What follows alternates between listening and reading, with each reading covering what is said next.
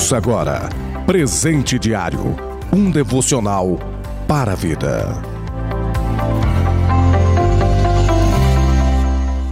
Graça e a paz de nosso Senhor e Salvador Jesus Cristo, vos cumprimento neste sábado, dia 25 de dezembro, com a graça e a paz de nosso Senhor e Salvador Jesus Cristo. Plano anual de leitura bíblica se encontra em Lucas capítulo 2, do versículo 1 ao versículo 20, Ezequiel capítulo 37 e Isaías capítulo 60. O presente diário deste dia tem como título Ressurreição, baseado na leitura bíblica de Ezequiel 37:10. E profetizei como ele me deu ordem. Então, o espírito entrou neles e viveram e se puseram em pé, um exército grande em extremo.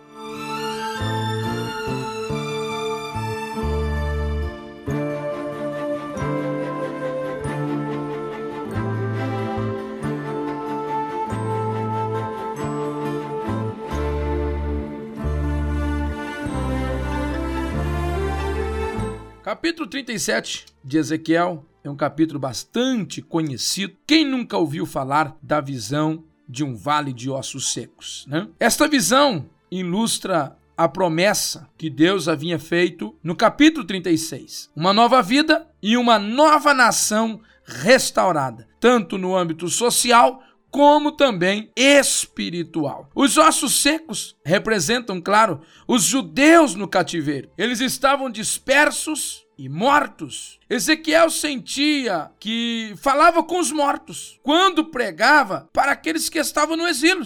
Não via sequer a reação, não via alguma atitude a ser tomada, enfim, literalmente mortos, principalmente espirituais. Porque eles raramente respondiam às suas mensagens. Mas na visão, os ossos responderam. E da maneira que Deus trouxe a vida aos ossos mortos, ele traria também a vida novamente para o seu povo, que estava espiritualmente mortos. Os exilados de Israel e de Judá, segundo a profecia de Ezequiel, seriam libertos das sepulturas do cativeiro e reunidos à sua pátria novamente. Esta visão um dia se cumprirá totalmente. Quando Israel estiver reunida sob a liderança do Messias, o nosso Salvador Jesus Cristo. Quem sabe você está vivendo exatamente situações como essa: sonhos mortos, planos mortos,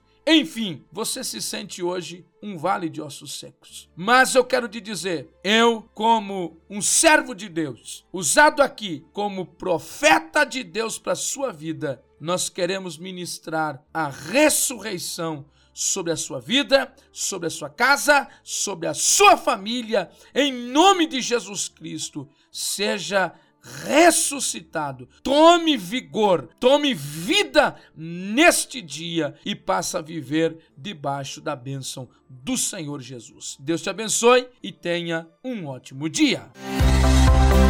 Você ouviu Presente Diário, uma realização da obra de Deus em Curitiba.